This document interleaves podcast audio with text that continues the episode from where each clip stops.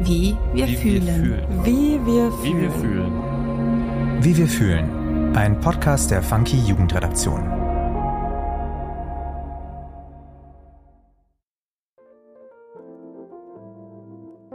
Hi, ich bin Greta und du hörst den Funky Podcast Wie wir fühlen. Hier übernimmt die Gen Z das Wort und thematisiert all das, was ihr Leben auf den Kopf stellt.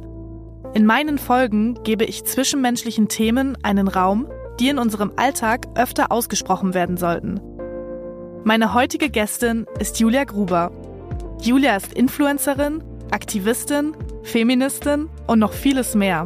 Auf Instagram heißt sie Trinks auf mich und kreiert Content zu den Themen Alltagssexismus, Feminismus und toxische Männlichkeit. Außerdem setzt sie sich für Betroffene von sexualisierter Gewalt ein. Heute reden wir darüber, wie es ist, als queere Influencerin in der Öffentlichkeit zu stehen. Wie normal Alltagssexismus in unserer Gesellschaft eigentlich ist und was für absurde Nachrichten sie von männlichen Usern auf Instagram schon so bekommen hat. Eine Triggerwarnung deswegen vorab. Sexualisierte Gewalt ist ein Thema, vor allem in den Nachrichten, die sie bekommen hat. Ja, danke Julia, dass du dir heute die Zeit für mich nimmst. Du bist bestimmt gerade in Wien, da wo du auch wohnst. Wie geht's dir denn gerade und wie bist du heute aufgewacht? Ja, ich bin tatsächlich in Wien gerade. Mir geht's gerade sehr, sehr gut. Mein Morgen war ein bisschen stressig, weil ich sehr spät aufgestanden bin und dann musste ich noch mit meinem Hund Gassi gehen und meine Essenslieferung kam gerade an. Und ich habe jemanden getroffen, den ich gekannt habe, weil sie witzigerweise in die gleiche Gegend wie ich gezogen ist. Und dann war alles ein bisschen stressig, aber mir geht's sehr, sehr gut. Das freut mich sehr. Ja, du bist Influencerin, aber ehrlich gesagt ja auch noch viel, viel, viel mehr als das. Magst du mal erklären, was du im Internet alles so genau machst? Also ich bin Influencerin, aber ich beschreibe mich selbst manchmal als Aktivistin und manchmal auch nicht, weil ich finde, Aktivistinnen machen halt extrem viel auch offline. Ich versuche offline auch sehr, sehr viel zu machen, bin auch oft auf Demos unterwegs und so. Und online beschäftige ich ganz viel mit so aufklärerischen Themen. Also ich mache ganz viel zu Feminismus, zu Veganismus, zu meiner queeren Beziehung. Ich versuche da einfach junge Leute mit in meinen Alltag zu nehmen und sie so gut es geht über bestimmte Themen aufzuklären, wo ich mir denke, ich hätte das mit 15 Jahren gebraucht und ich hätte es super cool gefunden, wenn das jemand gemacht hätte. Deswegen mach's ich ein bisschen provokant und ein bisschen informativ. Das steht ja in deiner Insta-Bio gerade. Was bedeutet das für dich genau? Dieses Provokant bezieht sich eigentlich eher darauf, dass Männer meistens meinen Content als sehr provokant sehen, weil sie sich meistens davon provoziert fühlen, dass ich einfach ein bisschen Haut zeige. Und ich muss aber sagen, ich mache das auch manchmal ganz bewusst auf eine provokantere Art und Weise, weil ich schon immer sehr gerne provokant war. Und informativ natürlich, weil ich versuche, trotz Provokation dann doch den Leuten auch zu erklären, hey, schaut mal, das ist so und so und einfach auf aufklärerische Art und Weise das ebenfalls zu erklären. Also ein Thema, was dir ja wirklich sehr am Herzen liegt, ist zum Beispiel der Alltagssexismus. Du postest zum Beispiel ein Bild von dir in BH und schreibst darunter, wenn ich ein Typ wäre, wäre dies Foto kein Problem. Wie versuchst du denn sonst generell auf dieses Thema aufmerksam zu machen?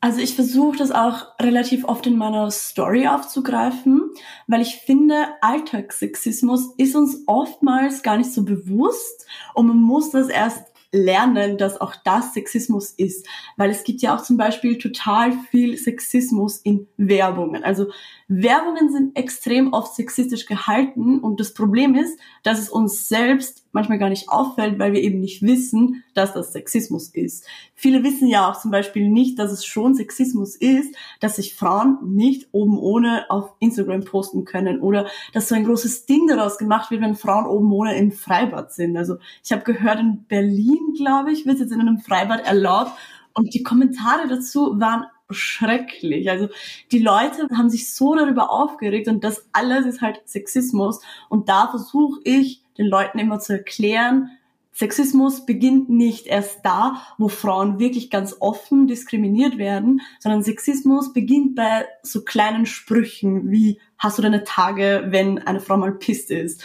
Und das weitet sich halt dann aus und das große Ganze muss man da eben sehen. Wenn es um ein etwas ernsteres Thema geht, zum Beispiel sexualisierte Gewalt, solidarisierst du dich ja auch mit Betroffenen und klärst da ein bisschen auf. Du postest dann beispielsweise ein Video, wo du zum Beispiel ein Gespräch simulierst, wo jemand betroffen ist von sexualisierter Gewalt, sich mal wieder dumme Sprüche anhören muss. Was sind in deinen Augen denn Dinge, die in unserer Gesellschaft als fast schon normal gelten, aber auf keinen Fall normal sein sollten?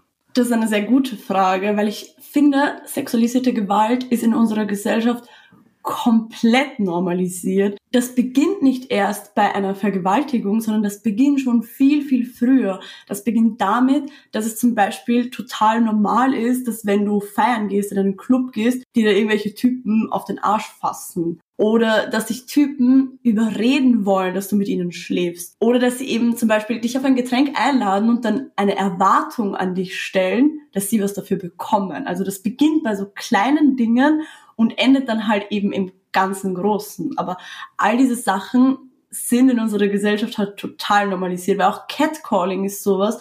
Ich wusste vor lange nicht mal, dass es einen Begriff dafür gibt. Und trotzdem ist es mir passiert. Ich habe mich danach auch immer komisch gefühlt, weil man fühlt sich auch irgendwie komisch.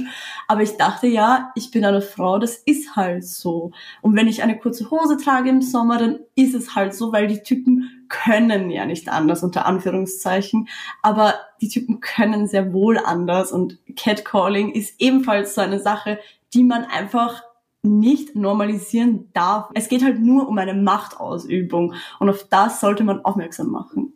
Und was macht das mit dir so auch als Privatperson, unabhängig davon, dass du jetzt Influencerin bist oder darauf in der Öffentlichkeit aufmerksam machst, wenn du in deinem Kanal über so viele ernste Themen sprichst? Was sind denn die Schattenseiten daran?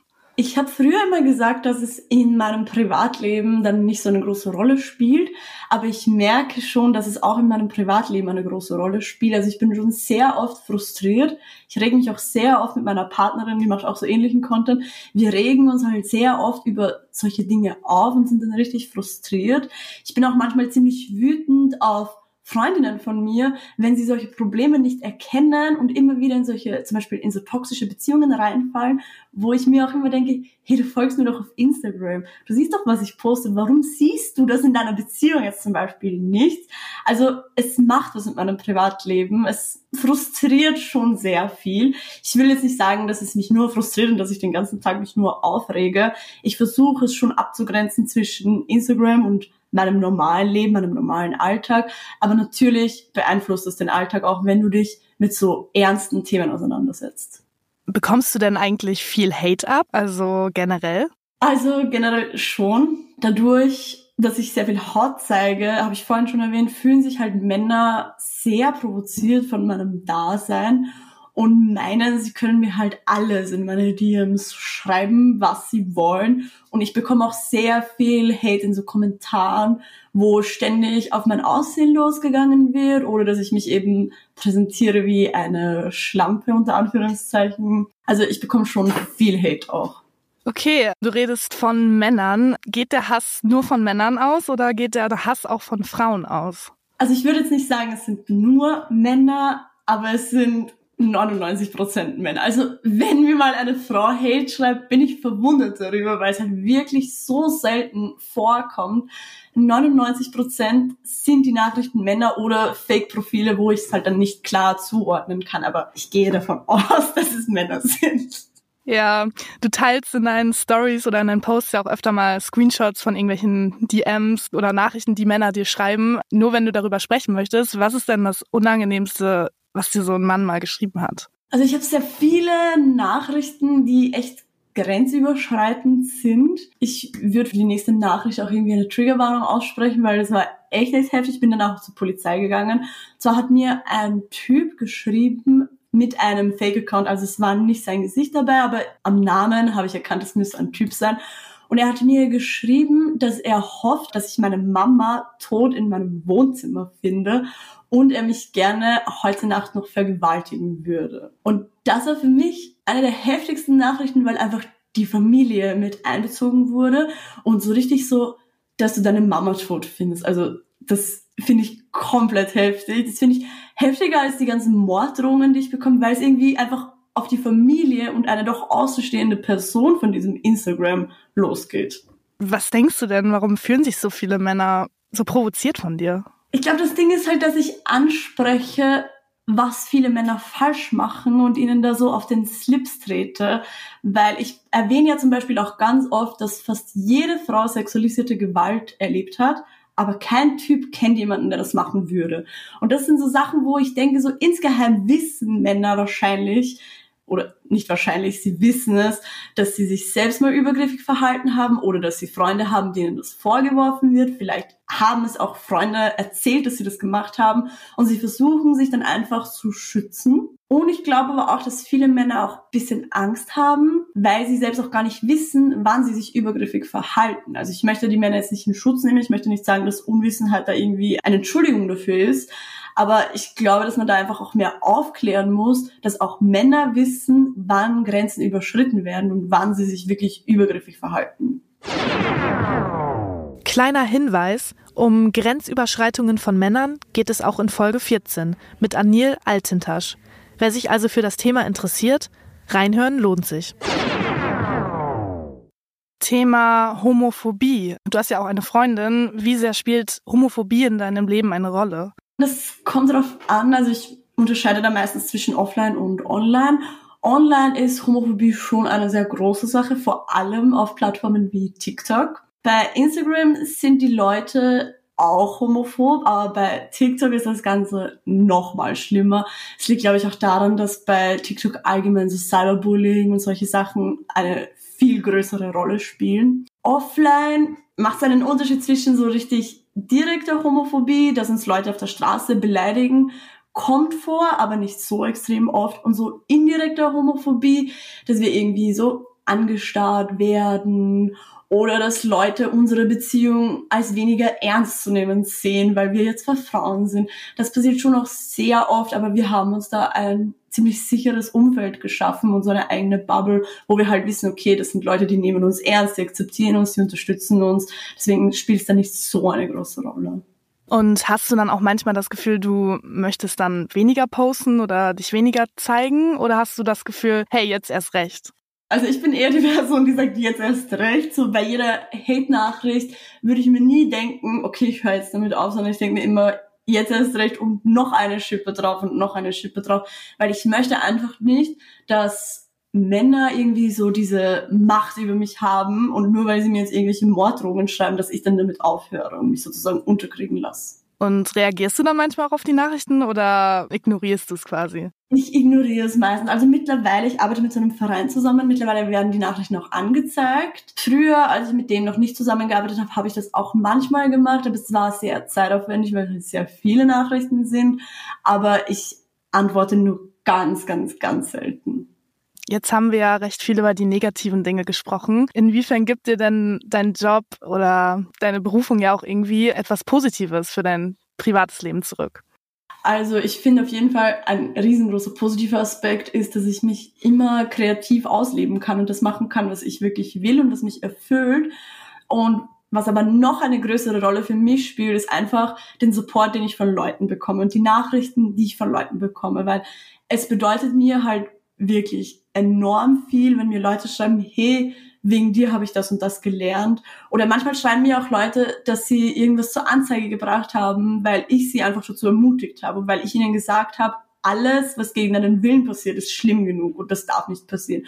Und die fühlen sich halt dann durch mich so empowered und durch meine Texte und mein Dasein und das finde ich einfach so schön und ich, ich kann das, glaube ich, auch gar nicht so richtig realisieren, dass da so viele Leute sind, die sich von mir empowered fühlen und das ist halt ein unglaublich schönes Gefühl und deswegen mache ich das Ganze auch.